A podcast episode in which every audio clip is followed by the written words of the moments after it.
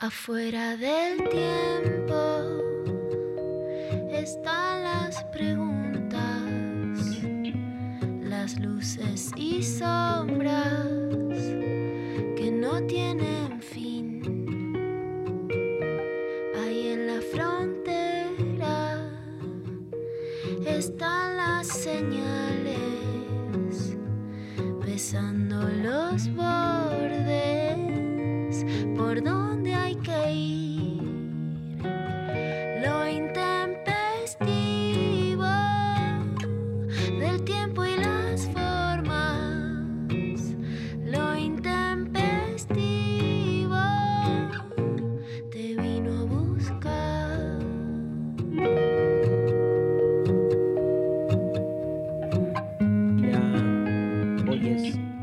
marzo, hacemos el programa Pablo González. ¿Cómo andas, Pablo? Buen día, ahí en el estudio de la Nacional Rock. Y yo, acá desde mi casa, este, vía Zoom, como hacemos siempre, pero hay una particularidad, todas nuestras compañeras de trabajo están de paro. Y nuestro apoyo absolutamente irreductible ¿sí? Eh, a la lucha, a la gesta, a la decisión, eh, a la pelea cotidiana ¿sí? de, de nuestras compañeras y a través de ellas, de todas las mujeres, en un día que ustedes saben tiene tantas particularidades, tantos conflictos semánticos, ¿no? tantas formas de, de ser abordado y que por suerte en estos últimos tiempos los diferentes feminismos se han de algún modo, me parece, apropiado del día para sacarlo de ese lugar este, festivo y celebratorio como un modo también de justificar y legitimar la- las asimetrías, ¿no? Este, en esa celebración que hace de la mujer un objeto, que es de alguna manera una de las principales luchas que el feminismo viene dando hace muchísimo tiempo, más allá de que en estos últimos años se haya puesto más en evidencia y haya tomado mucha más fuerza. Recordemos que las luchas feministas vienen desde hace siglos, ¿no? Y con un siglo XX muy, muy fuerte y, con muchas consecuencias. Así que primero y principal, un gran abrazo. es- Estamos con, a todas nuestras compañeras, Sophie Cornell, Lali Rombolá, eh, María Stanriver y Luciana Pecker. Para nosotros es un orgullo estar con Pablo acá trabajando. Es una manera este, nuestra de, obviamente, sostener y apoyar eh, la lucha diaria que ustedes hacen. Número dos, eh, vamos a tener un programa, digamos, obviamente distinto. El programa, digamos, es el programa, está en vivo. Este, vamos a, trabajar como habrá- habrán visto. Esperen que no, no apagué el WhatsApp. Ahí apagué el WhatsApp. Vamos a. Ahí está. Eh, vamos con la sección consultorio filosófico. Consultorio filosófico. Ya está circulando por las redes de lo intempestivo y ya, por lo menos en Instagram, nos han llegado algunas preguntas. Este, en WhatsApp también, González, sí, en Wha- WhatsApp también. Este, pueden mandar audios, ¿sí? Consultas filosóficas de todo tenor, ¿eh? Desde ¿existe Dios? hasta ¿qué pensás de la crítica de Hegel a Kant en la filosofía del derecho sobre el concepto de propiedad? Vale. O sea, si me preguntan algo que no sé, voy a decir no sé. Pero, digamos, vale que pregunten lo que quieran. Valen preguntas también, este, lo que sea. O sea, ¿qué opinas de la eliminación de CAE en Masterchef ayer?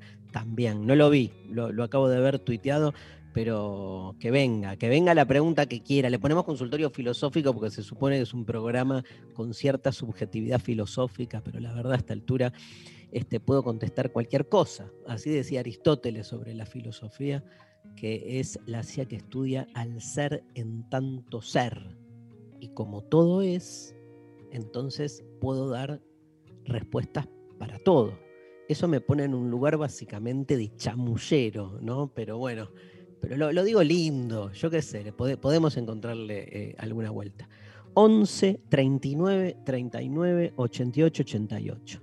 ¿sí? 11 39 39 88 88. Audios con preguntas, pueden escribirlas y si no, Twitter o Instagram nos hacen las consultas filosóficas para este, nada, para ver qué se me ocurre y dialogar un poco.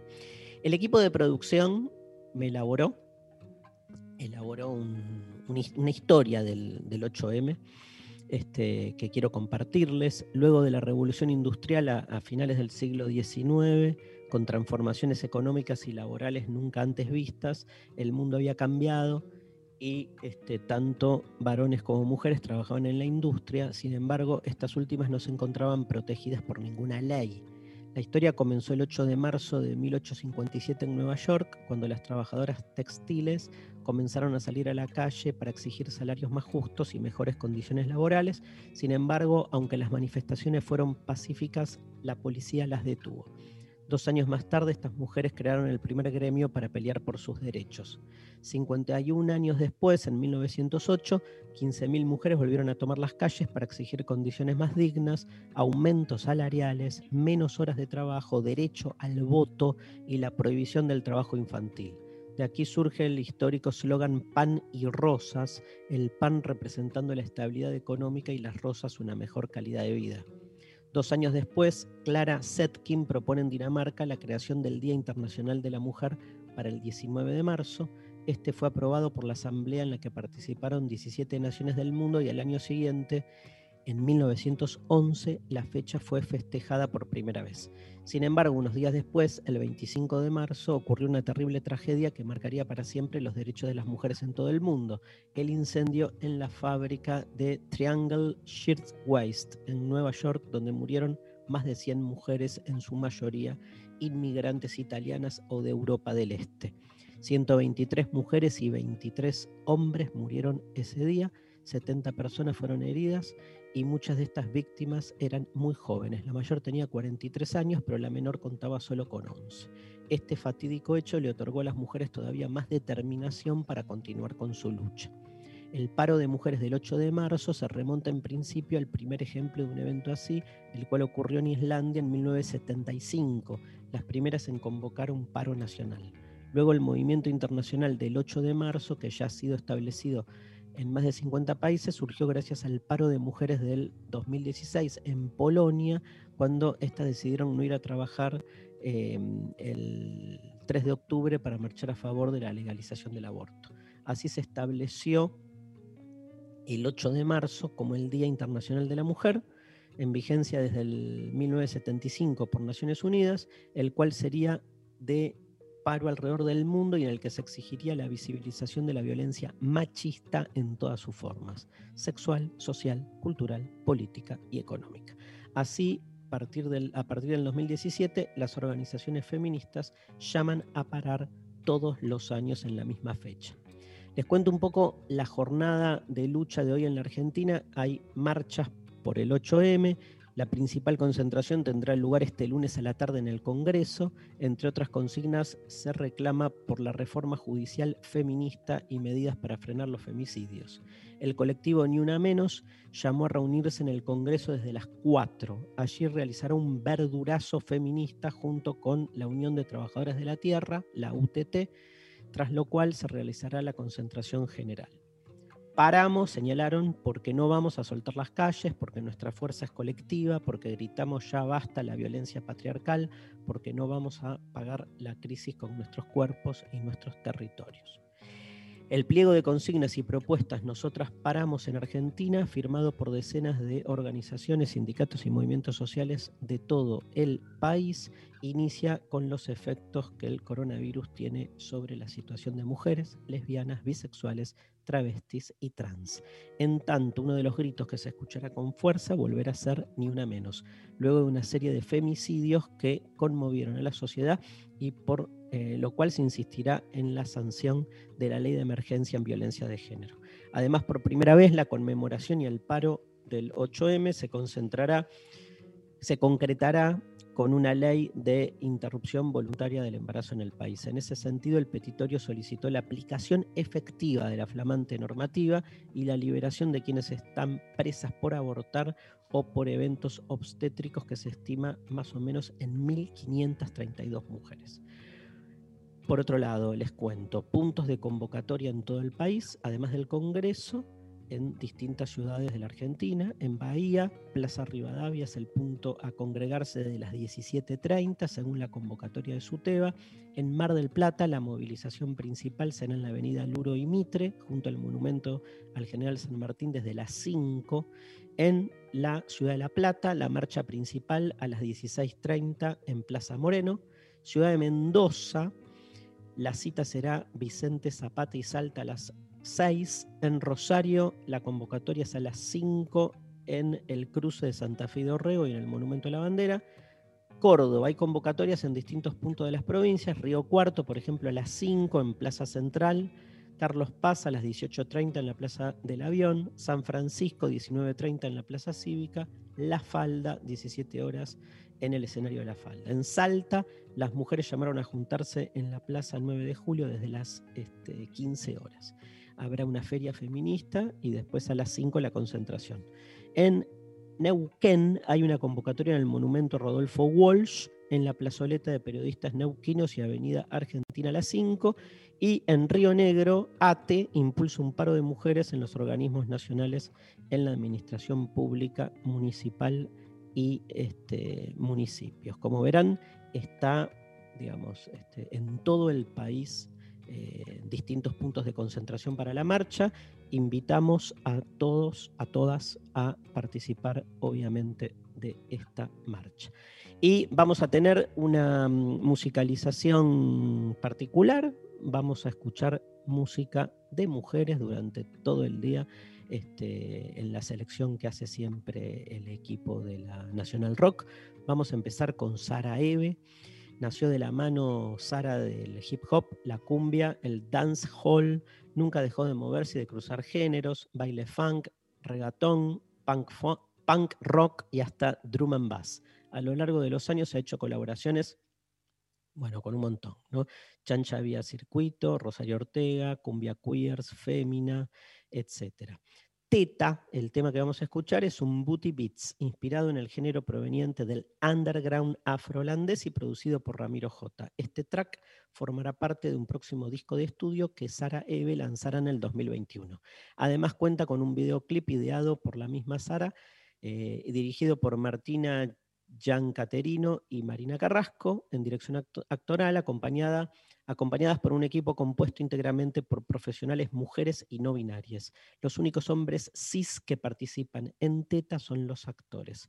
El videoclip fue grabado en el icónico Hotel Mangus, lo pueden buscar, ¿no? Debe estar en YouTube, y presenta una fantasía planteada en la década de los 80 en donde una ex estrella porno devenida MILF intenta ser lo que siempre anheló, ser la jefa, tapa de revista y protagonista. Empezamos la selección musical de hoy, se viene el consultorio filosófico, pero empezamos con Sara Eve, Teta.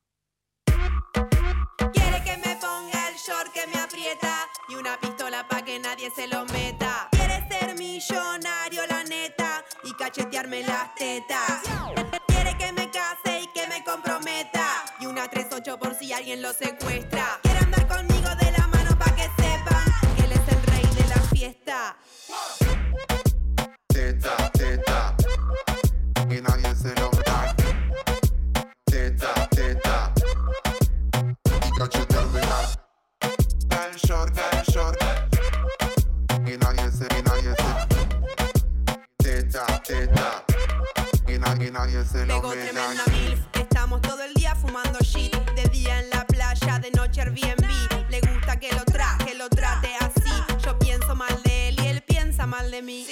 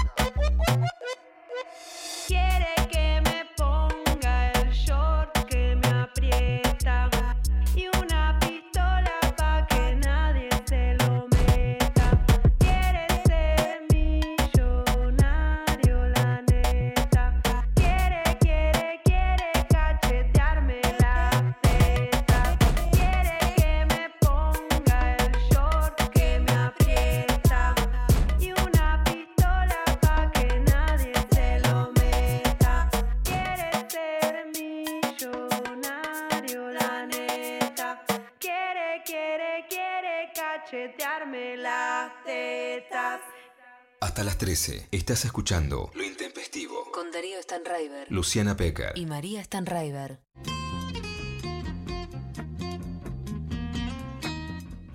Estamos al aire, ¿no? Claramente estamos al aire. Eh, vamos a arrancar con el consultorio filosófico que está tremendo. Por WhatsApp me, llega, me llegan preguntas, hay audios, ahora vamos a escuchar, pero esta pregunta escrita desde Córdoba. Pon el nombre, loco o loca, porque no. Dice: Hola Darío, ¿Qué pensás sobre la postura teleológica de que todo tiene un objetivo, un fin en la vida? Gracias, un abrazo desde Córdoba. Bueno, arranco por esa. Me encanta la pregunta. ¿Qué opino de que todo tenga un objetivo en la vida? Lo que acá quien nos llamó llama eh, objetivo teleológico.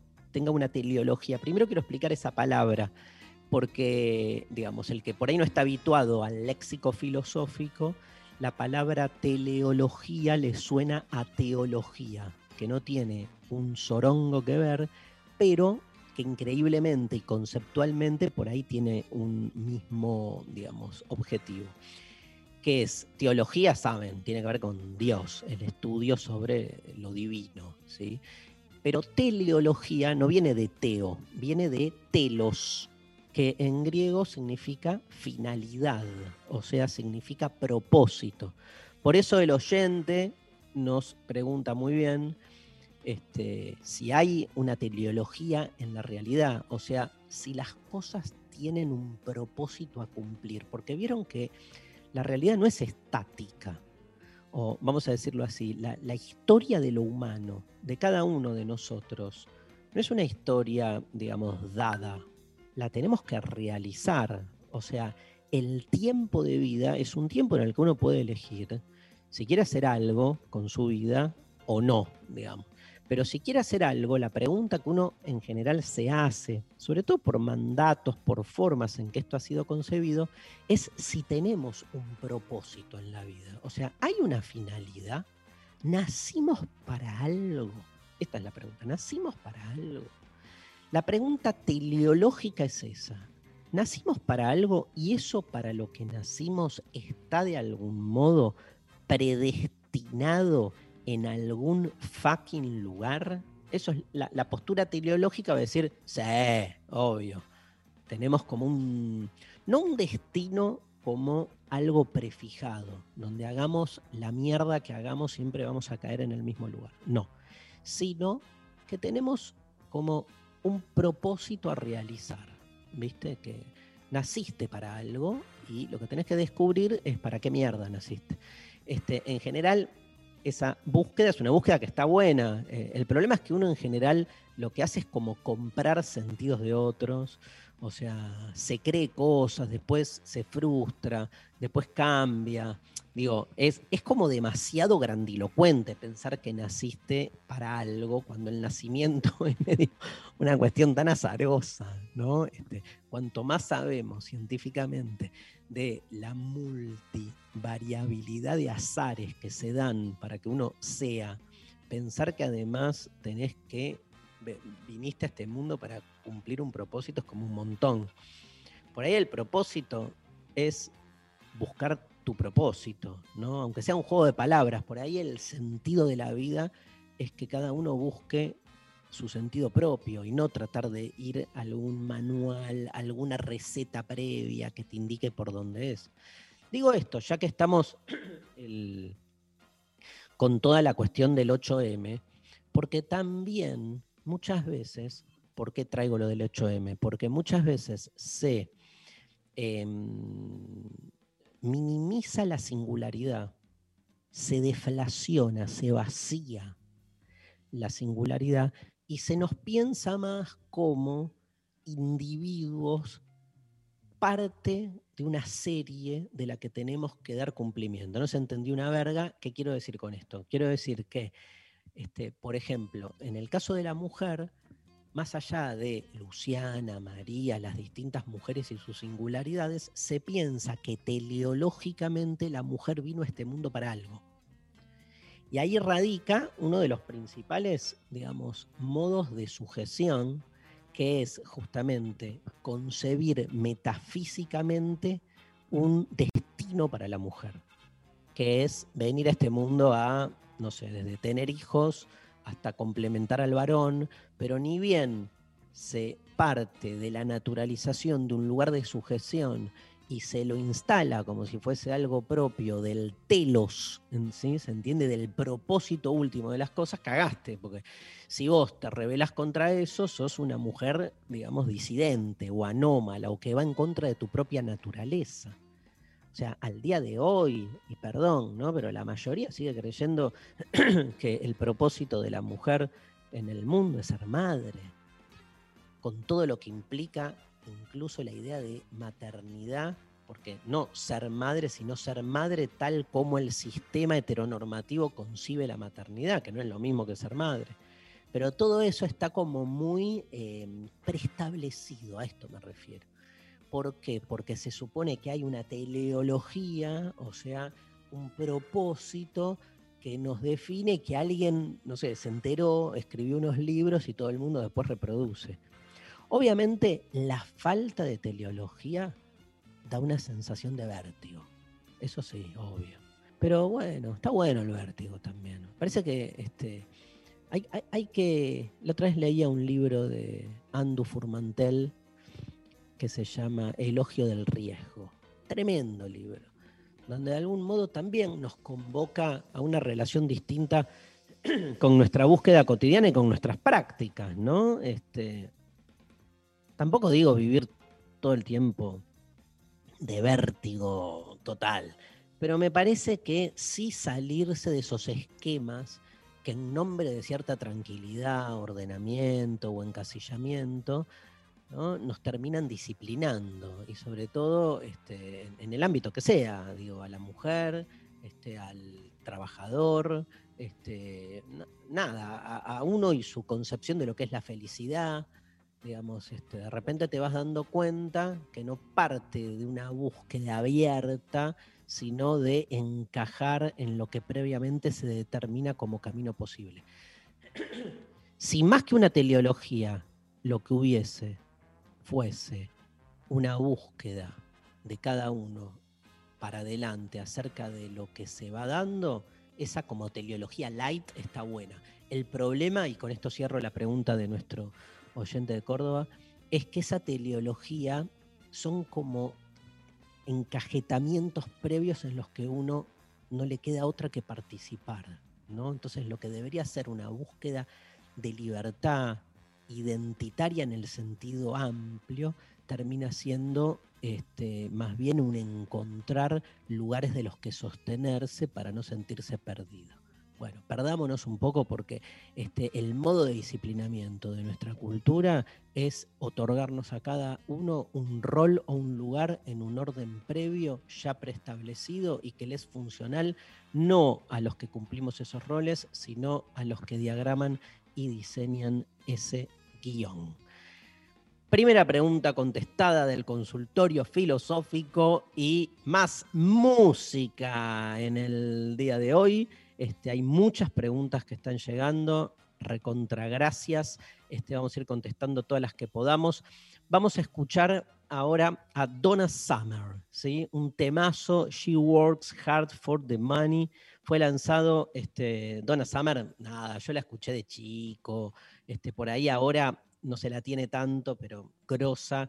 Fue lanzado este, esta canción en mayo del 83 como el primer sencillo del álbum homónimo. Alcanzó el número 3 del Billboard Hot 100, que es un montón, y lideró la lista de música R&B en los Estados Unidos. La historia de esta canción empieza en el Sense de Los Ángeles, un restaurante ya cerrado que fue muy conocido entre las celebridades durante más de 40 años. Por ejemplo, muchas fiestas post-Oscar se celebraron ahí. Donna Summer fue al baño y de camino vio una camarera echándose una siestecilla delante de un pequeño televisor.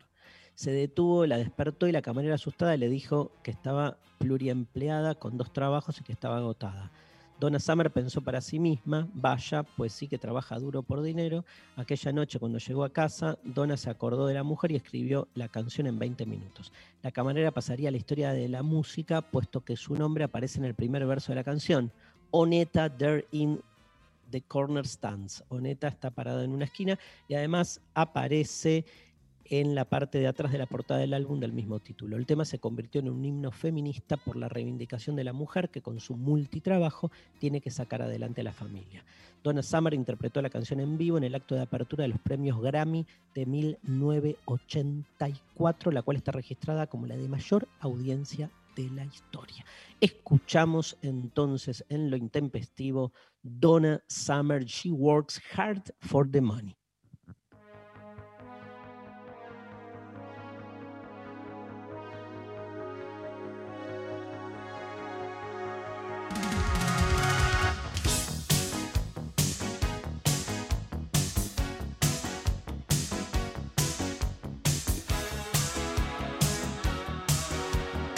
Darío Stanraiver María Stanraiver. y Martín Rechimusi.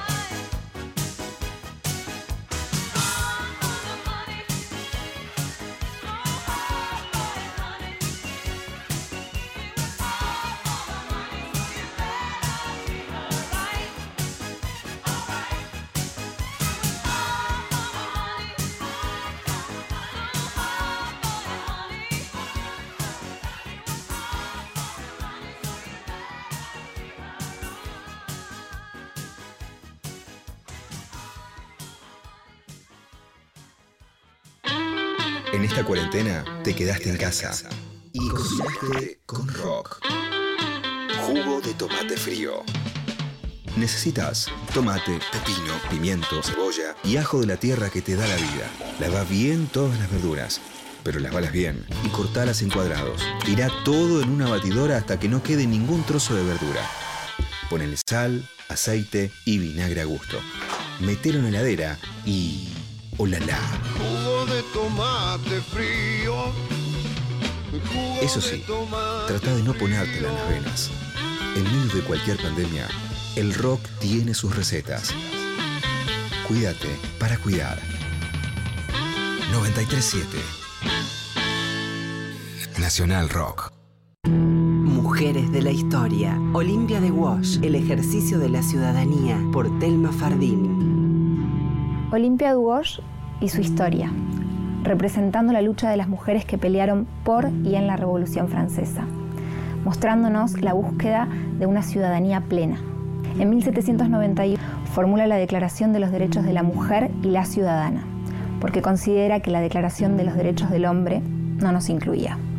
El resultado, Duosh fue enviada a la guillotina por el delito de haber olvidado las virtudes de su sexo y haberse inmiscuido en los asuntos de la República, tal como sentenciará Talarián, el canciller de la Revolución. Duosh a la guillotina y las mujeres nuevamente enviadas al ámbito de lo privado y excluidas de la posibilidad de ejercer el derecho a la ciudadanía. 8 de marzo. Día Internacional de la Mujer. Radio y Televisión Argentina. Los viernes a las 20. La Cotorral. De la mano de Susy Shock, voces trabas, voces disidentes, copan el aire. La Cotorral. Viernes de 20 a 21 por 937 Nacional Rock. Hace la tuya. Hace la tuya. 937. Mandanos tu WhatsApp 11 39 39 88 88. Lunes a viernes, de 11 a 13. Lo intempestivo. Darío Stanraiver. Luciana Pecker. María Stanraiver.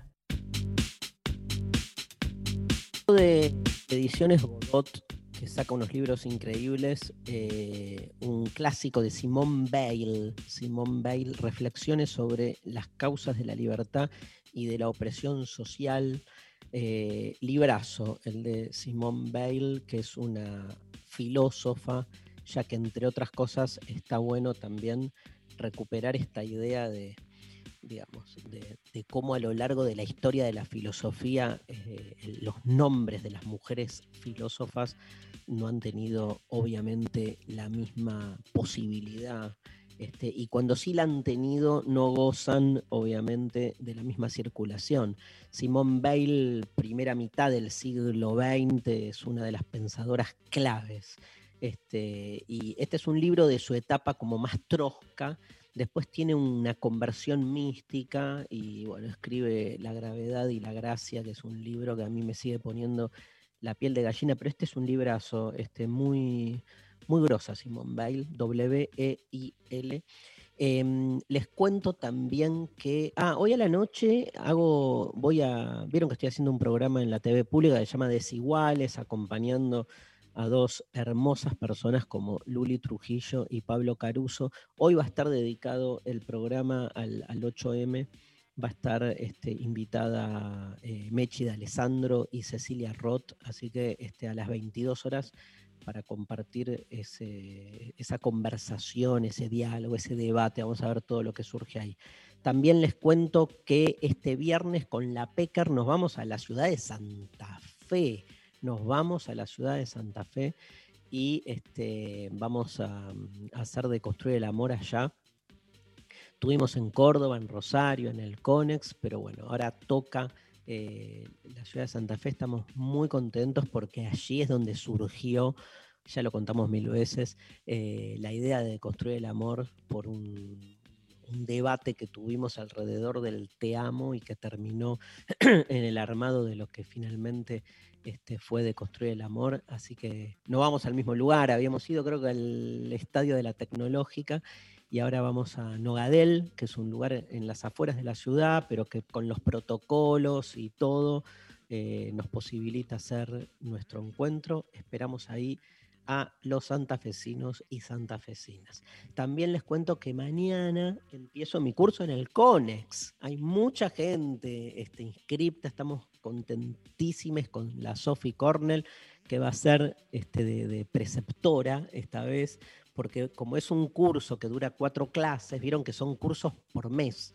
Y este mes es un mes de, dedicado a la cuestión del otro, abril a la verdad, mayo al amor. Son cuatro clases sobre la otredad. Este, y bueno, hay más participación de ustedes con preguntas, con cosas así. Así que el chat es clave, Sofía es clave. Y bueno, acá estoy terminando de preparar la clase tremenda sobre el otro. Empezamos mañana en el Conex. Bueno, feliz de hacer este programa. Hay, hay audios, pero vamos a. Pablito, ¿estás por ahí? Vamos con, si te parece, con este, Marilina Bertoldi, este, que les quiero contar. Vamos, vamos con una canción que además tiene mucho que ver con, con mucho de lo que está pasando hoy. Y, mm, después este, seguimos con el consultorio. Este, Fumar de día es el tema de Marilina del año 2018. Prender un fuego es el cuarto álbum de estudio de Marilina Bertoldi, lanzado en octubre del 2018. Prender un Fuego tuvo una génesis accidentada. Las sesiones de grabación arrancaron en noviembre del 2017 en la casa de Marilina con el fin de ser un disco más de home studio y por un error de software se perdió el material logrado siendo, o sea, se, se perdió casi todo el, el álbum. Esto dijo Marilina sobre el nombre del disco. El nombre es como una conclusión, un punto de madurez. Toda la vida quise y entendí que todo tiene que cambiar, que es un desastre y quiero prender fuego todo. Hasta que pude entender con el tiempo y con el tiempo aprender sobre paciencia, lo importante que es respetar la evolución natural de las cosas, porque las cosas a veces suceden y por qué no. Eh, a veces suceden y a veces no. Entendí que para generar cambios grandes cada uno tiene que prender un fuego, eh, uno solo, que es el suyo, el que tiene a su alcance. Y cuando levanté la vista, cuando uno levante la vista va a ver todos los fuegos de la gente prendida y ahí es cuando se prende todo fuego. Uno no puede prender todo fuego, necesita el conjunto de la gente para hacerlo y eso es importante. Mientras cada uno se ocupe de su espacio, puede generar ese cambio que quiere mediante las pequeñas y grandes cosas. Así van a suceder los cambios. ¿Se acuerdan que en el 2019 Bertoldi se llevó el máximo galardón de los premios Carlos Gardel por prender un fuego? ¿Escuchamos, González, lo que dijo en aquel momento? Bueno, muchas gracias. Eh, estuve haciendo investigaciones sobre esto. La única persona que no es hombre que ha ganado este premio fue Mercedes Sosa hace 19 años. Hoy lo ganó una lesbiana. Bueno, este, se acuerdan lo que fue ese discurso. Eh, la verdad, los conmovides todes y agradecer a Marilina Bertoldi este, no solo su arte, sino obviamente su compromiso militante en pos del otro. Fumar de día, Marilina Bertoldi.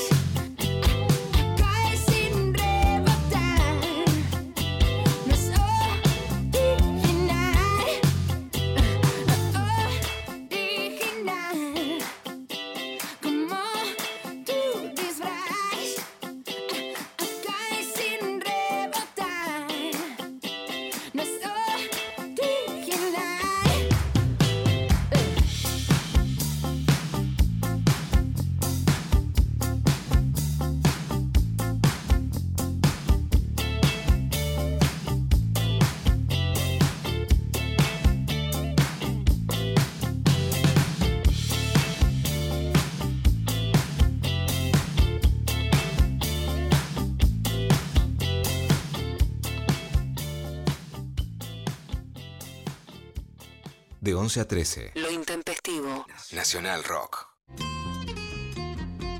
Estamos al aire.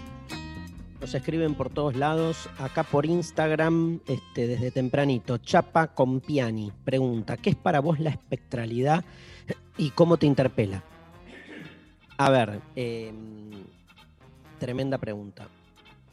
Muchas cosas. Primero, hay una filosofía de la espectralidad que encontramos en la obra de Jacques Derrida, por ejemplo, em, que tiene que ver con, en principio, la figura del fantasma. O sea, me quiero salir de las lecturas psicoanalíticas, que bueno, son como las más obvias sobre el fantasma, eh, que tiene que ver básicamente con de quién uno se engancha, ¿no? no solo a nivel pareja, a nivel enganche que sea, pero cómo en realidad, y yendo un poco al tema de, de, mañana, del curso que yo empiezo de la otredad, cómo muchas veces ese otro no es el otro, sino es el fantasma del otro en mí, que más que la huella que el otro deja en mí, es al revés lo que yo decido consciente e inconscientemente, o lo que de algún modo este, eh, se arma en mí fantasmagóricamente en función de lo que yo necesito del otro. Digo, esa, típica beta eh, desde, la, desde el psicoanálisis sobre todo, que entiende que este, uno no se ama, uno no... Mm, uno no, uno no ama al otro, sino se ama a sí mismo, ¿sí? Este, eh, en la proyección que uno hace de sí mismo en el otro. O sea, el amarse a uno mismo no es una cosa lineal, sino en el modo en que el enganche con el otro remite menos a lo que el otro trae que a lo que uno necesita de cualquier otro y que de pedo ese otro que pasó cumple.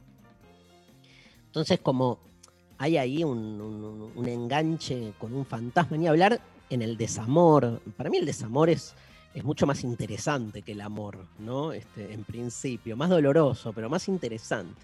Igual doloroso de las bolas, porque el amor también duele en algún punto, pero este, creo que en el desamor, en esos duelos que uno empieza a atravesar, es donde más queda enganchado uno con un fantasma, ¿no? Con algo espectral. Ahora, ¿por qué cuesta desengancharse? Y acá voy ya más de fondo a la pregunta. Porque el espectro rompe el binario sobre todo uno de los binarios claves, que es la diferencia entre el ser y la nada, o dicho en términos más orgánicos, entre la vida y la muerte. Porque más allá de salir, o sea, salir a discutir si el fantasma, los fantasmas existen o no, ya es estar en el binario. Digamos, es una figura literaria, ok, todo es una figura literaria en algún punto, que es un poco lo que trabajamos en lo intempestivo.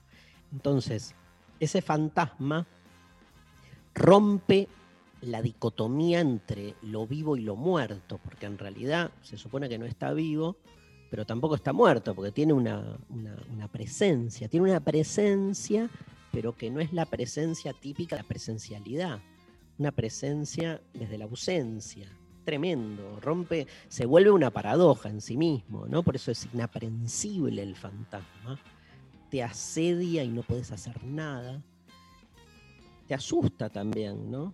Digamos, este, recuerden ese otro fantasma. Hay muchos fantasmas famosos en la historia de, la cultura. Hay un fantasma muy famoso que es el fantasma del comunismo, tal como lo anuncia Marx en el manifiesto. Eh, y, no es casual que utilice la metáfora del fantasma, porque la sensación de la burguesía es que el comunismo, digamos, viene por todo, ¿no? y que no hay manera de detenerlo. Viste que al fantasma, nada, o sea, lo único que puedes hacer con un fantasma es huir, porque no hay manera de, ganarle una batalla. Este, te asedia todo el tiempo, eso sí, aterra también, porque causa mucho miedo, ese miedo que causaba la caída del orden. Yo creo que una filosofía de la espectralidad es una manera deconstructiva de romper con los binarios prototípicos de nuestra cultura. Me parece mucho más interesante esa figura intermediaria que lo que se supone tan taxativamente definido eh, de un lado o del otro. O sea, toda grieta este, debe caer, ¿no? Y el fantasma es una manera de sobrevolar la grieta, pero no les quepa ninguna duda. Este, bueno, espero haber acercado alguna respuesta. Vamos a un audio, porque hay muchas preguntas en audio. ¿Sí, Pablo? Hola Intempes, buen día. Bueno, 8M, Día de Lucha para todas las mujeres. Eh, mi pregunta filosófica, mi consulta filosófica es la siguiente. Si los sueños nos parecen tan reales cuando los soñamos, ¿no será lo que creemos como realidad acaso un mero sueño? Hace tiempo que me viene rondando eso por la cabeza y, y bueno, quizás Darío me, me pueda ayudar y disipar un poquito la duda.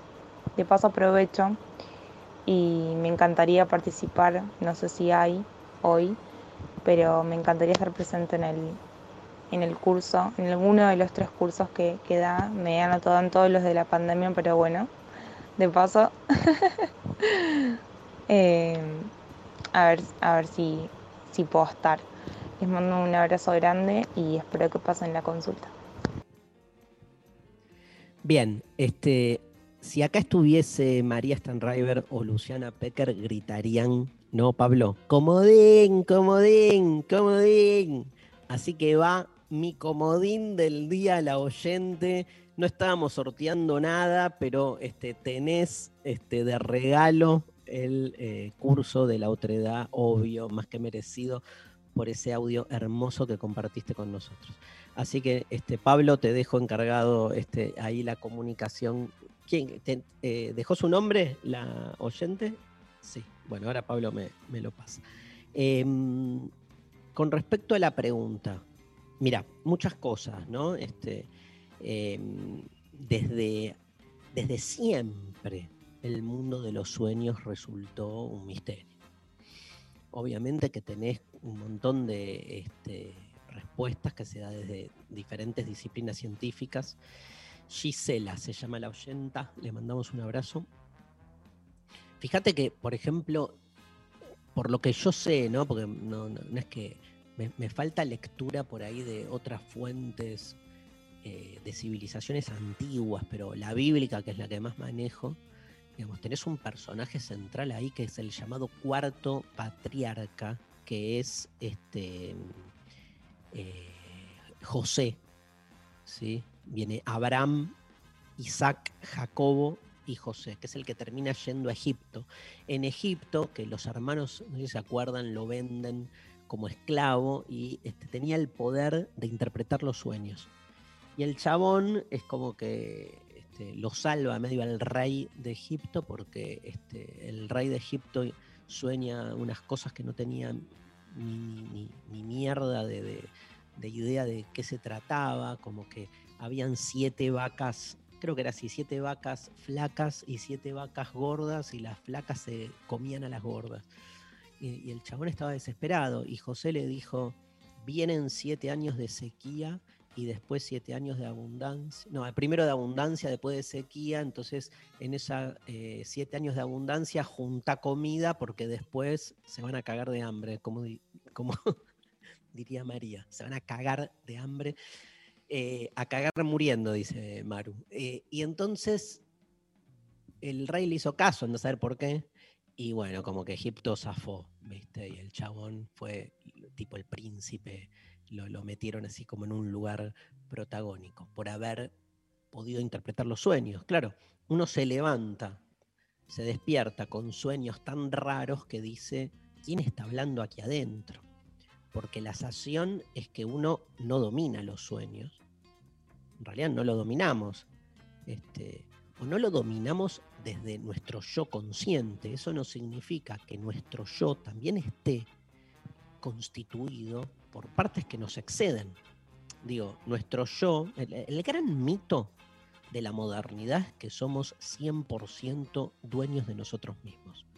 Y remarco la palabra dueño.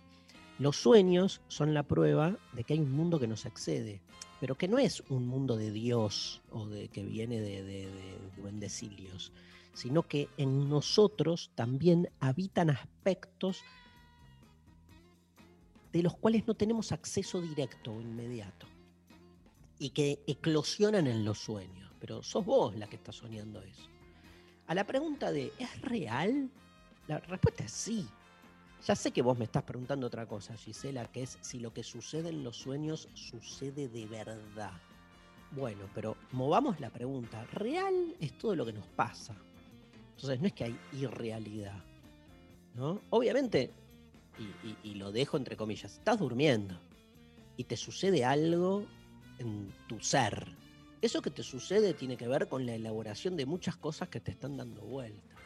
Ahora, ¿cómo saber si lo que está pasando al interior del sueño es real o no? Ya pasa a ser un problema filosófico que se relaciona con lo que se suele conocer como la... Eh, bueno, me olvidé, se suele conocer como... Nada, un argumento circular, eso, un argumento circular, porque en realidad vos no tenés ninguna manera de saber al interior de tu sueño que eso que te está sucediendo es un sueño hasta que te despertás, ¿no?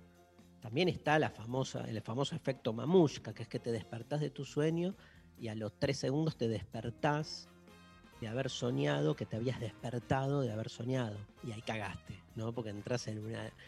en, otro conflicto, si el primero era el argumento circular, este es reductio ad infinitum, se llama, que es que no terminás de entender cuándo la cosa empieza o termina. Son esos límites paradójicos que hacen del ser humano un ser finito, no lo vas a resolver obvio. Pero, digamos, está bueno entender, digamos, que el sueño tiene que ver con uno.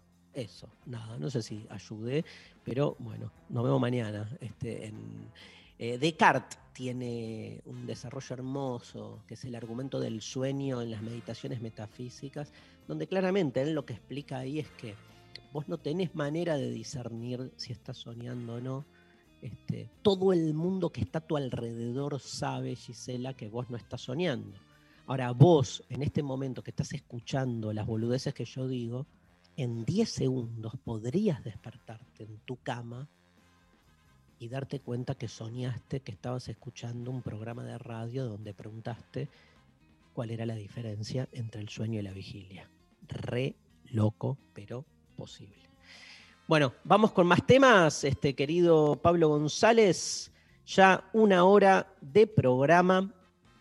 Este, un gran abrazo de nuevo a nuestras compañeras de trabajo que andan dando vuelta por ahí. Quiero este, pasar, em, quiero ir con este tema eh, de Suárez. Mi tema favorito, el de muchos, de Suárez, que se llama Río Paraná en homenaje directo justamente a Rosario Blefari, que se nos fue en este 2020 increíblemente, em, tan joven. Suárez fue una banda argentina de rock alternativo y pop experimental compuesta por Diego Fosser en batería, Fabio Suárez en bajo, Gonzalo Córdoba, Marcelo Zanelli en guitarras y Rosario Blefari en voz. En 1999 sacaron su cuarto disco Excursiones, que fue el más exitoso de su carrera. Rosario, que nació en Mar del Plata, fue una cantante, actriz y escritora argentina, fue considerada un emblema del rock independiente desde los 90. Luego del alejamiento de la banda en el 2001 comenzó su carrera como artista solista. También ha sido conocida por su labor actoral, por ejemplo, en ese peliculón de Martín Rechman que tiene ya más de 20 años, no 30 años creo. No, 20 años, que es este, Silvia Prieto. Eh, ¿Se acuerdan, no? Me voy, me voy, sigo remontando río arriba en un barco con la proa. Lleva el nombre de tu nombre, Río Paraná, Río Paraná, Suárez en lo intempestivo.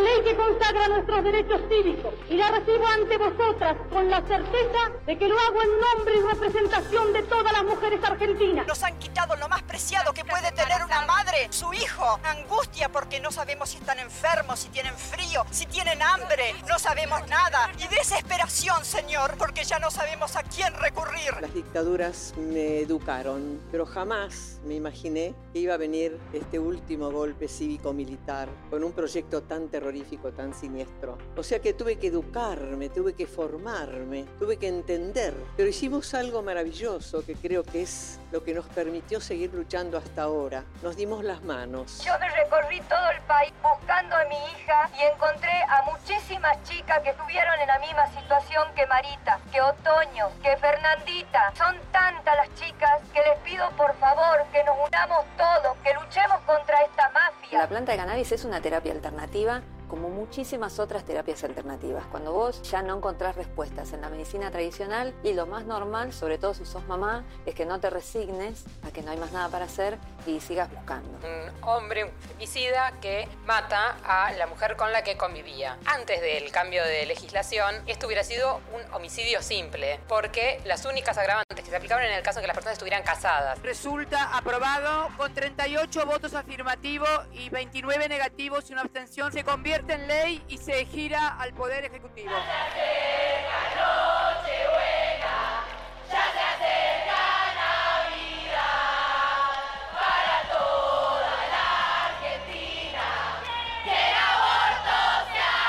Gritamos hoy, luchamos siempre. 8 de marzo, Día Internacional de la Mujer Trabajadora. Hacé lo tuyo. Nacional Rock.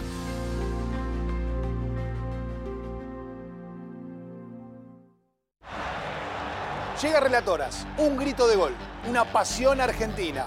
El reality que emociona, divierte y elige junto a vos a la mejor relatora de fútbol de la Argentina. Si querés participar, mandanos tu relato y toda la info que tengas a esta dirección. tvpublica.com.ar Te estamos esperando. Los lunes a las 20, Maga, Tomás Rebor y el programa nacional que bajo ningún punto de vista merecemos, Lunes de 20 a 21 por 937 Nacional Rock. Hacé la tuya. 937. Estamos en Twitter, arroba Nacional Rock 937. Lo intempestivo. Lo intempestivo. Hasta las 13. Qué buena la nueva programación de la Nacional Rock, ¿no? Este, no sé si conocen los distintos programas, pero durante el día está buenísimo hacerse una pasadita, eh, ver a muchos colegas que, bueno, este, este año, la verdad, estamos ahí compartiendo eh, la radio y con proyectos varios, algunos desde el año pasado, otros nuevos, así que bueno, bienvenidos a la Nas Rock.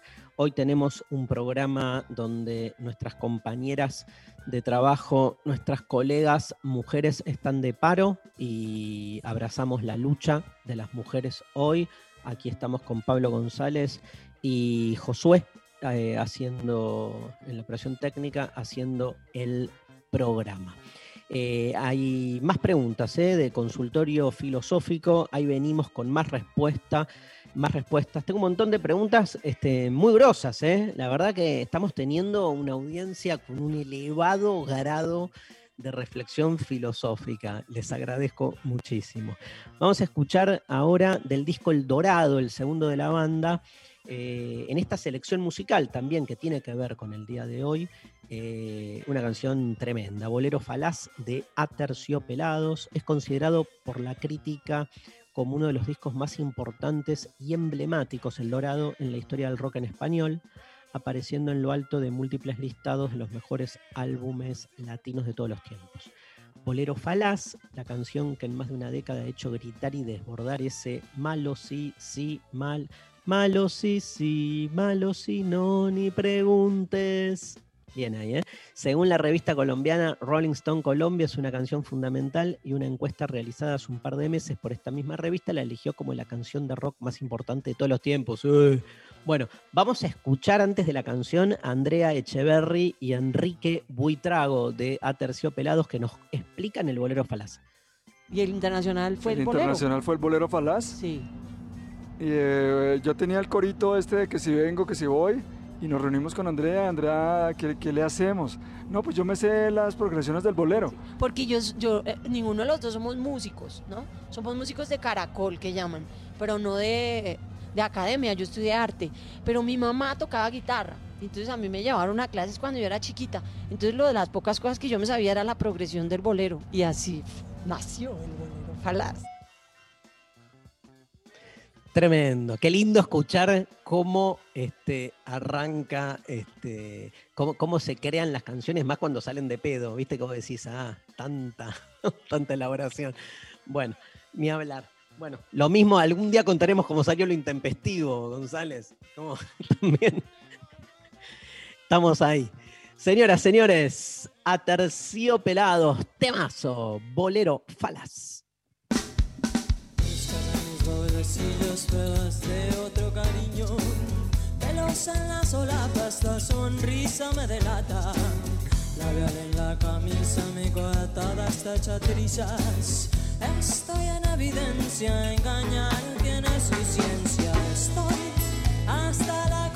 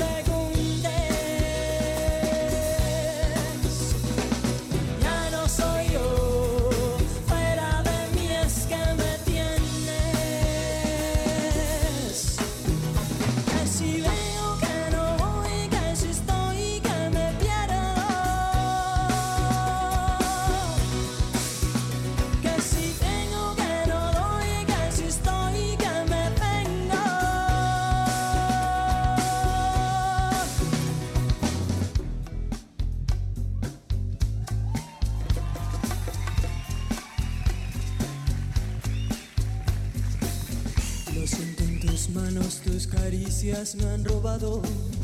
Lo vuelo en tu boca, esos besos ya son de otra. ¿Quién será esa infame que no deja que yo te ame? Si yo la encontrara, le partiría esa cara.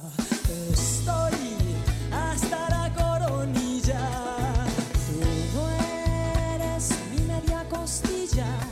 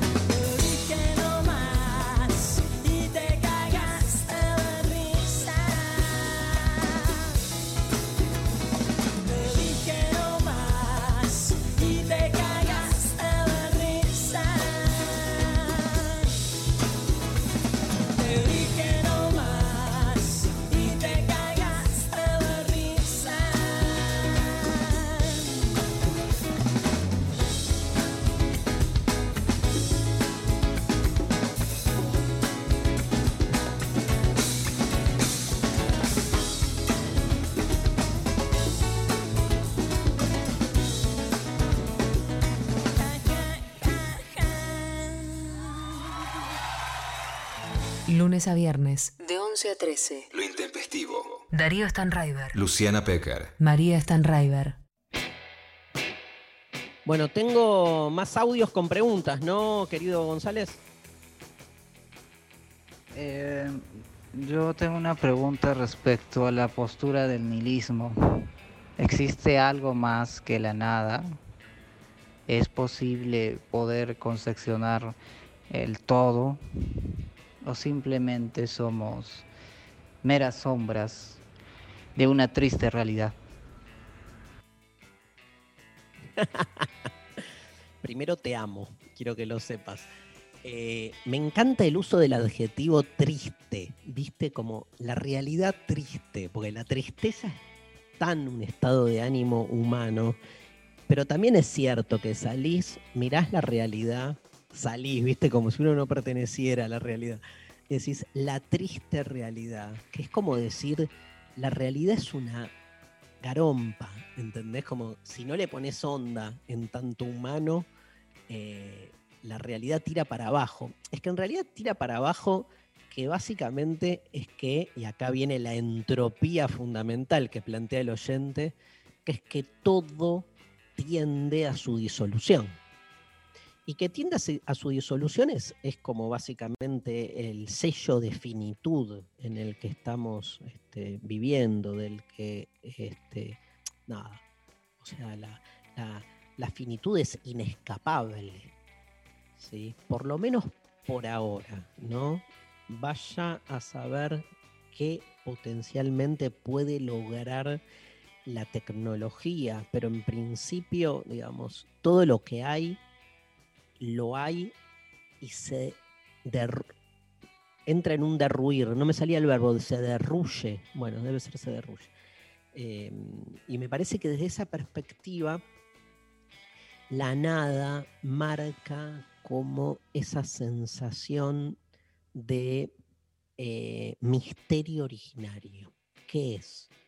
Que de alguna manera todo lo que hay en algún momento no lo hubo y entonces proviene en principio de una nada, que ahora vamos a deconstruirla un poco, y tiende hacia la nada. O sea, hay, hay un, un imaginario del sentido común que dice, de la nada venimos y a la nada vamos.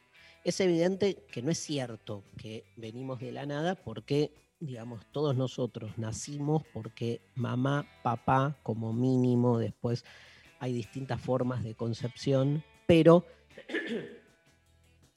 se supone que provenimos de una transformación de la materia.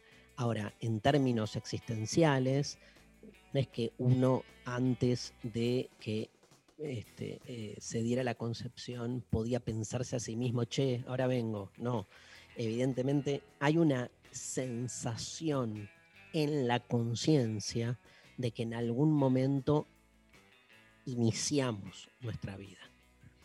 Que, repito, hasta se puede, digamos, este, em, cuestionar en términos de transformación de la materia, porque toda nuestra materialidad proviene de una mate- mate- materialidad previa.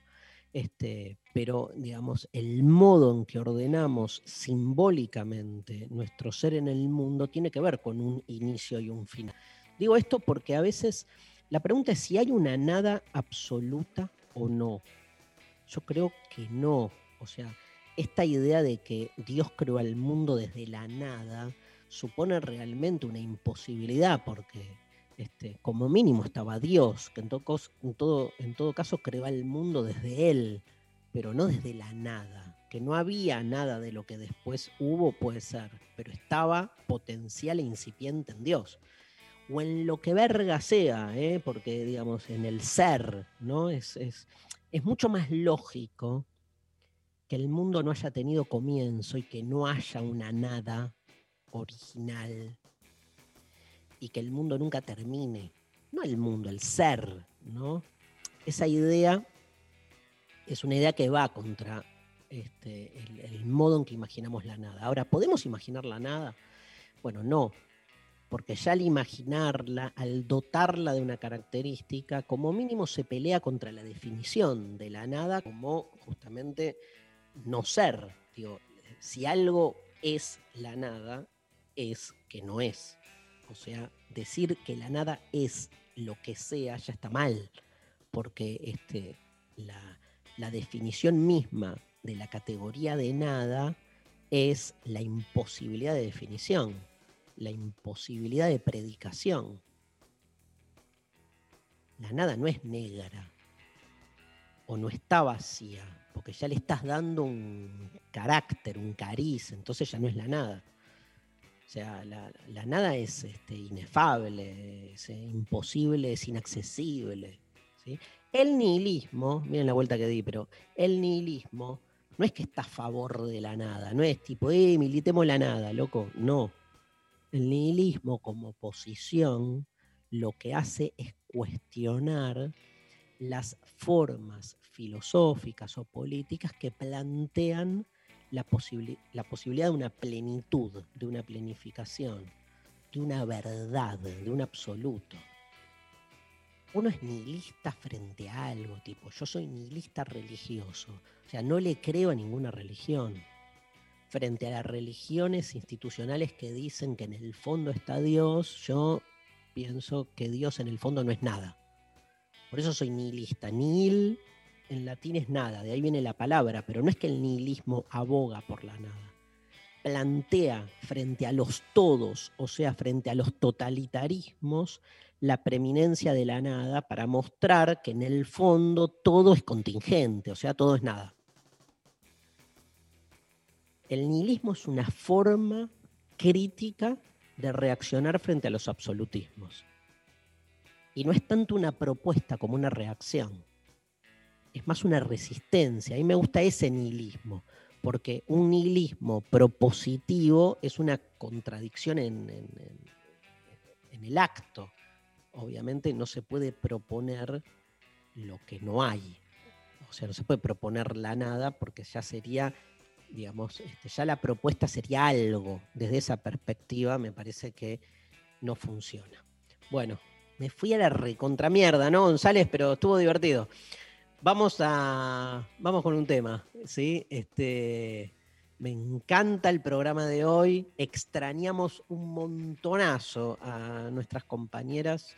Este, ya volveremos mañana con ellas. Vamos a escuchar La Femme d'Argent, un temazo, es diferente del año pasado. Single adelanto del disco que publicará en el 2021 el proyecto de synth pop porteño liderado por Agustina eh, Vivo, La Femme d'Argent. El track fue producido por Baltasar Oliver, integrante de la banda, y grabado y mezclado por Juan Stewart en Estudio El Árbol. Em, el single salió acompañado de un video dirigido por Santiago del Cel. Eh, en sus escenas, Agustina Vivo ejecuta sobre un escenario que parece un cráter espacial una coreografía con distintas posturas de artes marciales frente a un practicante de esgrima. Es diferente la Femme d'Argent.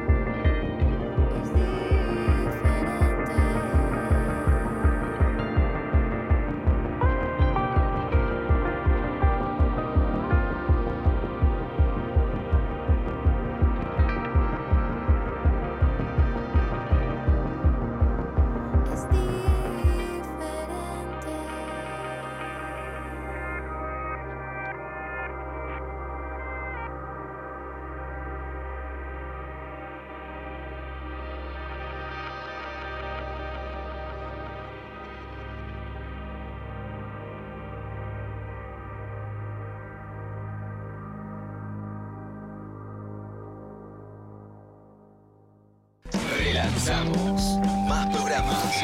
Más programas. Más voces. 2021. 937 Nacional Rock. Hace la tuya. Mujeres de la historia. Eva Duarte, El voto femenino. Las mujeres en la vida política. Por Laura Novoa. Eva Duarte, en el primer gobierno peronista, inicia su trabajo orgánico creando el Partido Femenino. Miles y miles de mujeres capacitadas y organizadas trabajan a lo largo y a lo ancho de nuestro país para aprobar la ley del voto femenino y su posterior cumplimiento. La participación de las mujeres en las elecciones se ve reflejada en un tercio de las candidaturas del Partido Peronista. Resultan electas 23 diputadas, 6 senadoras nacionales y 109 legisladoras provinciales. 8 de marzo, Día Internacional de la Mujer. Radio y Televisión Argentina. Una tarde eléctrica. Rayos y centellas. Rayos y centellas. De lunes a viernes, de 16 a 18, Chavo Fuchs está en Nacional Rock junto a Ceci Elía, DJ Pradón y Claudia Villapun. Vení a recargar tu energía. Rayos y centellas. Rayos y centellas. Por 937 Nacional Rock. Hace la tuya. 937. Seguinos en Facebook, Channel Rock 937. Lunes a viernes, de 11 a 13. Lo intempestivo. Darío Stanraiver. Luciana Pecker. María Stanraiver.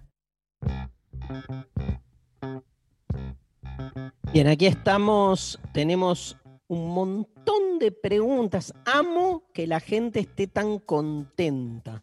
este, con el consultorio filosófico. Pasame otro audio, González. Digo que me pregunto si la conciencia nos hace libres o si ser conscientes nos esclaviza más. ¿Qué es la conciencia? A lo largo de, la historia de, la filosofía, la conciencia ha ido cambiando de eh, manera de, de ser explicada, definida. Nosotros provenimos de una metáfora muy, muy fuerte, muy fuerte en el sentido de lo extensiva, del omniabarcante. Amo ese término, omniabarcante, que es la del alma. Para empezar por algún lado, te diría, le diría a la oyenta que nuestra conciencia es una resignificación de la idea del alma, pero está totalmente eh, condicionada por el modo en que concebimos el alma en la antigüedad. Entonces, como desde la antigüedad al alma la pensamos siempre como sinónimo de la interioridad, todo el desarrollo de las formas de los conceptos posteriores, mente, conciencia, siempre es como que este, continuaron ese camino, ¿viste? Y a la conciencia la pensamos como algo interior. La diferencia entre lo exterior y lo interior, perdónenme, pero digamos, es de una inocentada, ¿no? Como eso es suponer que hay algo en nuestro interior que no está hecho de cuerpo. Que no significa que todo lo que esté hecho de cuerpo lo podamos este, dominar, este, autodominar, pero me parece como que lo que se conoce en filosofía como el dualismo ontológico, que es esta diferencia entre cuerpo y alma, o dos realidades, una más espiritual y otra más material, donde todo lo que tiene que ver con el alma es superior, ha sido, ha dejado bastantes consecuencias, ha generado bastantes efectos. Un efecto de eso es creer que la conciencia, digamos, es algo este, primero interior y después que tiene que ver con el dominio efectivo de lo que hacemos y de lo que pensamos. También, no quiero confundir con esto, pero también cuando alguien dice no tenés conciencia y, tu pregunta es si la conciencia nos permite ser libres o si somos esclavos de la conciencia, también la conciencia se la connota muchas veces, se la asocia con lo que, por ejemplo, en Kant es la idea de conciencia moral.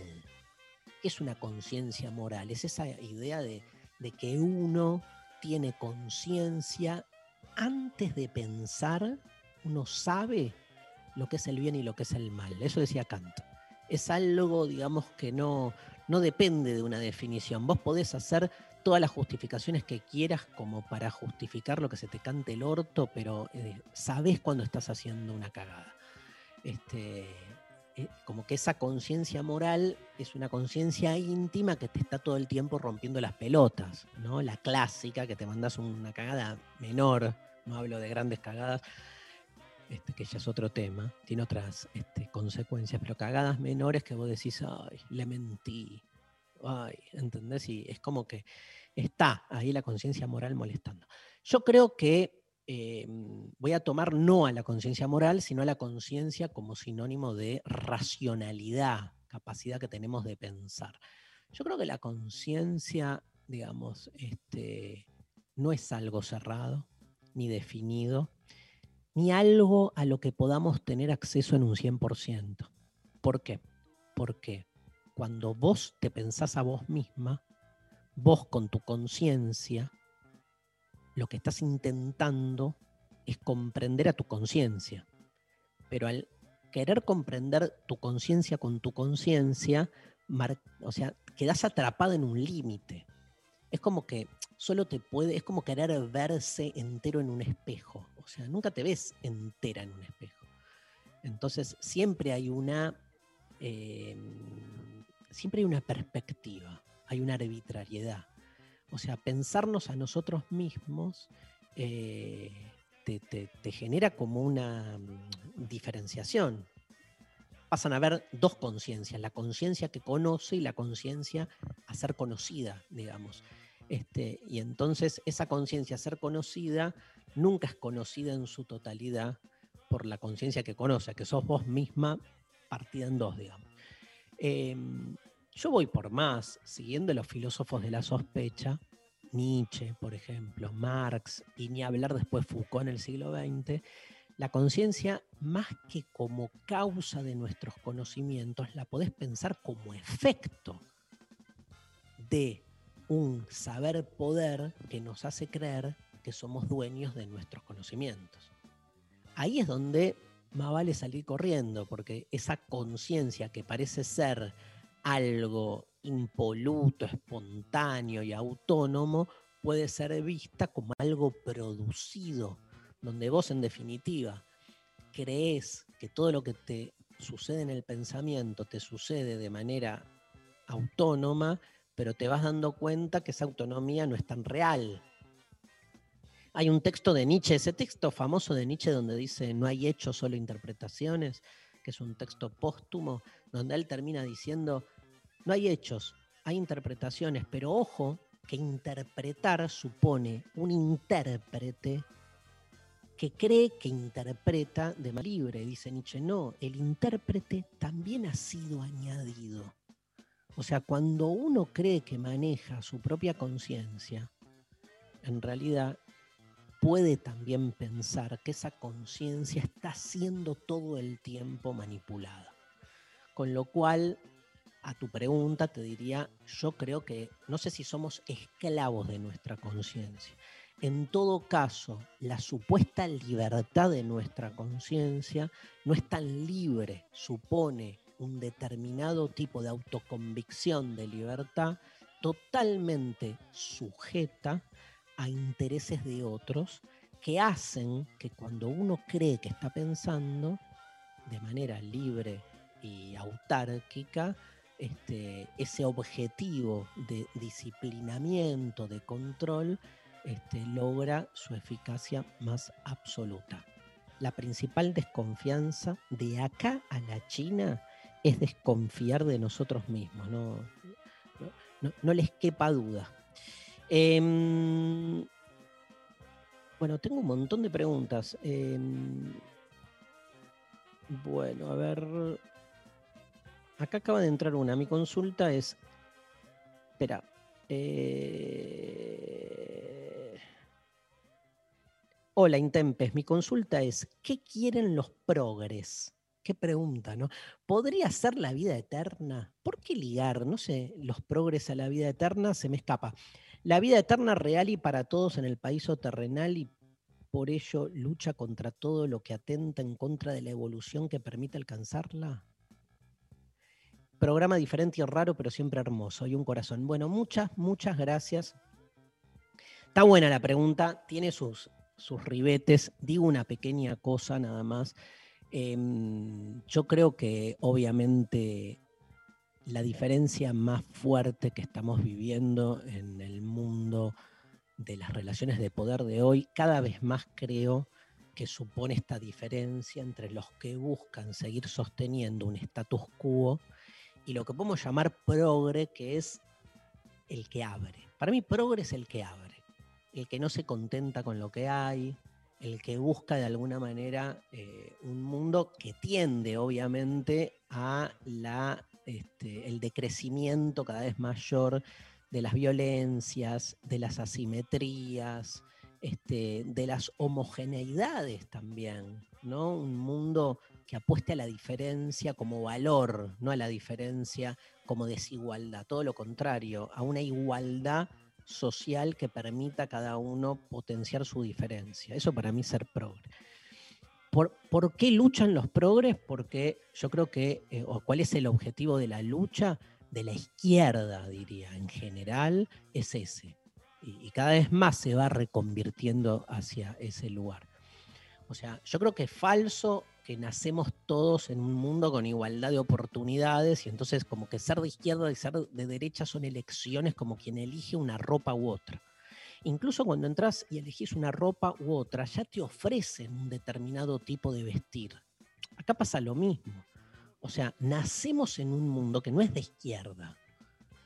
Eh, pelear por esa igualdad que, im- que- suponga la condición de posibilidad para el ejercicio de nuestras diferencias es pelear contra un mundo que ya está desigualado.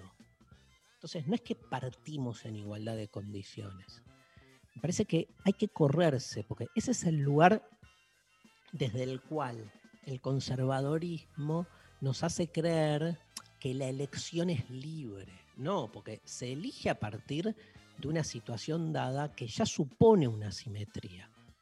Desde ahí me parece que puede cambiar un poco el concepto cuando, digamos, este, se discute esta típica diferencia entre izquierda-derecha o conservadorismo y progresismo. Bueno, nada, contesté dos. Me voy al baño, dice Pablo González. Ah, no, pero es, es, es de antes, ya volviste. no, hay que leerlo. no hay que leer esto. Bueno, perdón, perdón, perdón, perdón, perdón. ¿Fuiste al baño? Sí, ya estamos. Bueno, ¿me estás escribiendo algo? Espera que tengo dos millones de carpetas abiertas acá. Me lavé las manos, muy bien, querido Pablo González. Vamos a escuchar a Zoe Gotuso, Desnuda, canción del 2020. La joven autora, cantante y guitarrista cordobesa publicó su álbum debut Mi primer día triste en el 2020, que registró en Uruguay bajo este, producción del reputado Juan Campodónico y en el que encarna un repertorio afirmado en el género de la canción, porque desafía, dice, para mí soy cancionera y no me importa qué se está escuchando. Grosa, Zoe. ¿eh?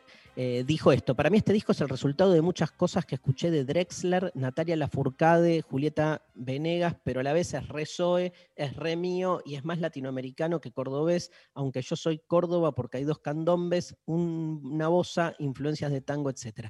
Compuse este disco, no fue nada difícil y no por hacerme la canchera, sino que escupí estas canciones. Son canciones de Zoe hablando hace un año, fotos de todo un año mío, elegí 10 ideas que me representan y de las que me siento orgullosa. Este, me encanta Zoe Gotuso y me encanta este temazo, Desnuda.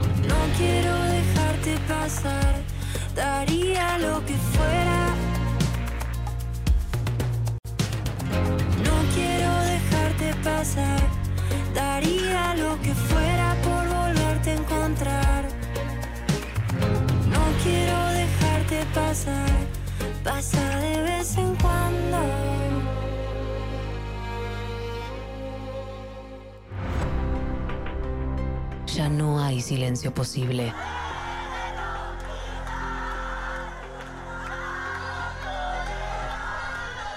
8 de marzo, Día Internacional de la Mujer Trabajadora. Hacé lo tuyo. Nacional Rock.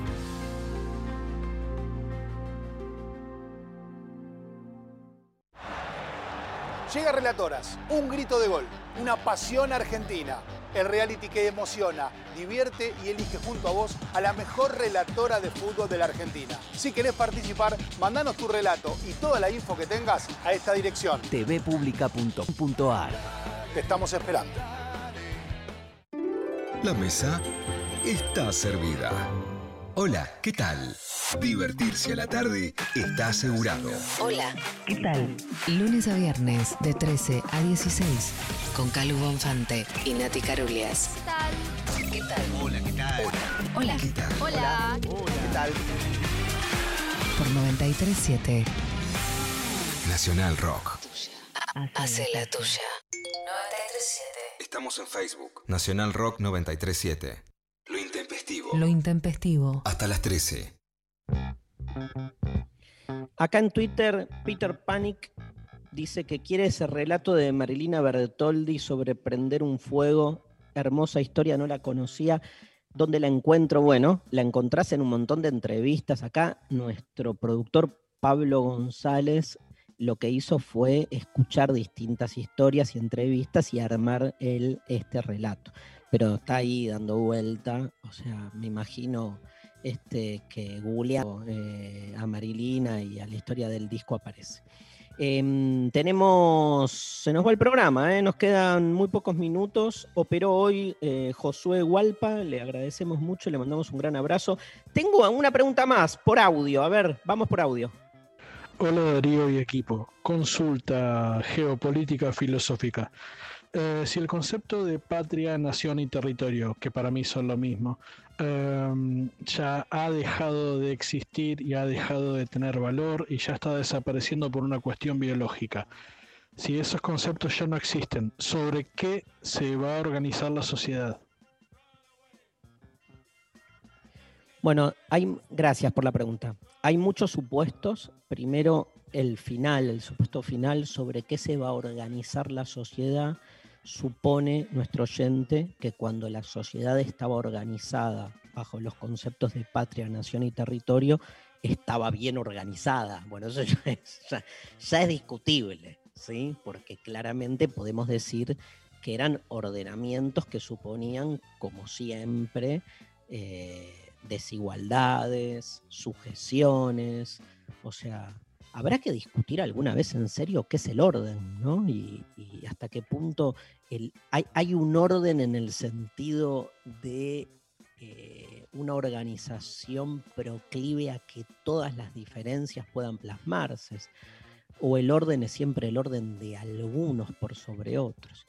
Segundo supuesto, que han dejado de existir por una cuestión biológica, no entendí bien ahí, calculo que el oyente lo que está queriendo decir es que sacaría territorio ahí, pero sí que patria y nación remiten a una narrativa biológica. ¿sí? Este, biológica porque la narrativa biológica, digamos, está presente en la idea de patria como padre, saben que viene de ahí, y de nación como nacimiento, que está, este, son palabras muy ligadas. Entonces, es como que tuvimos que autoconvencernos que todos los que vivimos en el mismo territorio tenemos entre nosotros algún tipo de afinidad proto-biológico familiar, ¿no? Como para, digamos, este, eh, lograr esa cohesión o identidad nacional. Hoy está más en cuestión, es verdad, también es cierto que hay fundamentalismos nacionalistas, como no los hubo, pero en el siglo XX, un montón de movimientos de ultraderecha que vuelven sobre esas este, ideas. Ojalá que esté cada vez más desbiologizado. Em, con lo cual también nos obliga a pensar que es una familia, ¿no? Digo, porque está muy ligada lo familiar a lo sanguíneo, que también es una discusión cuando tomamos la metáfora familiar sanguínea como modelo, como se la tomó sobre todo en la modernidad para pensar las identidades nacionales. Yo creo que la patria tiene que pensarse menos desde lo fundacional y más hacia el futuro, que es lo que une a un conjunto contingente de ciudadanos que compartimos un territorio de pedo. Porque nada, no, hay, no, hay, no hay ningún fundamento esencialista que marque que algo de la tierra está en nuestro gen, una locura, ese biologicismo metafísico de la tierra. Entonces, es hacia el futuro, digamos, y con la apertura que implica saber que los que estamos viviendo acá, este, vamos todo el tiempo siendo otros también, y que no hay algo cerrado. Me gusta más una patria para adelante que una patria para atrás, cuando en realidad siempre la patria ha tenido más que ver con la búsqueda de esa especie de, de- de- fundamento previo del que todos provenimos. ¿no? Em, creo que ahí hay una posibilidad de un, un orden distinto. Entonces, donde no hay nada, entre comillas, esencialista que nos una, sino que lo que nos une hacia el futuro es el compartir proyectos. Me parece que eh, esa politización en el mejor sentido de, de la patria este, eh, la hace como con una mayor vocación para con el otro y menos arraigada en fundamentalismos que suponen definiciones puras de quién pertenece a la nación y quién es el extranjero. Todos somos extranjeros. La, la patria que viene es como eso, es un conjunto de extranjerías que se ponen de acuerdo en un proyecto en común. Lo veo más por ahí que por otro lado. Gente, entre pito y flauta se nos fue el programa. Este, un placer, ¿eh? espero que las respuestas hayan servido. ¿Con qué te querés ir, González? Elegí vos, ¿Garbage o Man Ray? Man Ray, mira, jamás pensé que ibas a elegir Man Estaba seguro que ibas por Garbage, pero bueno, vamos a darle bola a nuestro este, productor. Gracias, Pablo, por el programa de hoy. ¿eh? Un placer enorme. Este, acá mm, un gran abrazo a Miki Luzardi, Grosa y a toda la gente de, la radio. Este, mm, y nos vemos. Le tengo mucho cariño a Tito Lo Sabio. Bueno, listo, Pablo, está claro. Eh, como decía Aristóteles, entre la amistad y la justicia me quedo con la amistad. Bueno. Miki, un gran abrazo que nos está escuchando y, un gran abrazo a nuestras compañeras Sophie Cornell, Lali Rombolá, María Stanriver, Luciana Pecker. Volvemos mañana con ellas. Este, bueno, este, recuerden las marchas de hoy que estuvimos compartiendo los lugares y bueno, nuestro apoyo a la lucha de las mujeres en este día, en este nuevo 8M. Eh, Man Ray, vamos con Caribe Sur del año 91. Hilda Lizarazu contó cómo grabaron el disco más exitoso de la banda. El segundo disco, dice Perro de Playa, donde estaba Caribe Sur, lo hicimos con un fan. Eh, nos acababan de echar de Sony, junto con Babasónicos, Andrés Calamaro y Divididos. Qué astutos, ¿no? Estábamos sin horizonte y empezamos a tocar por cualquier parte. En un bar de Ramos Mejía apareció un fan que tenía unos ahorros y quería hacer algo con nosotros. Grabamos, eh, quiero el nombre del fan. Grabamos el disco y después Caribe Sur empezó a sonar por todos lados. Yo no me daba cuenta de la magnitud de esta repercusión, dice Hilda Lizarazu. Es tarde y me quema el sol al costado del camino. Temazo, Caribe, Caribe Sur, Man Ray. Nos vemos mañana. Lo intempestivo en la Nacional Rock.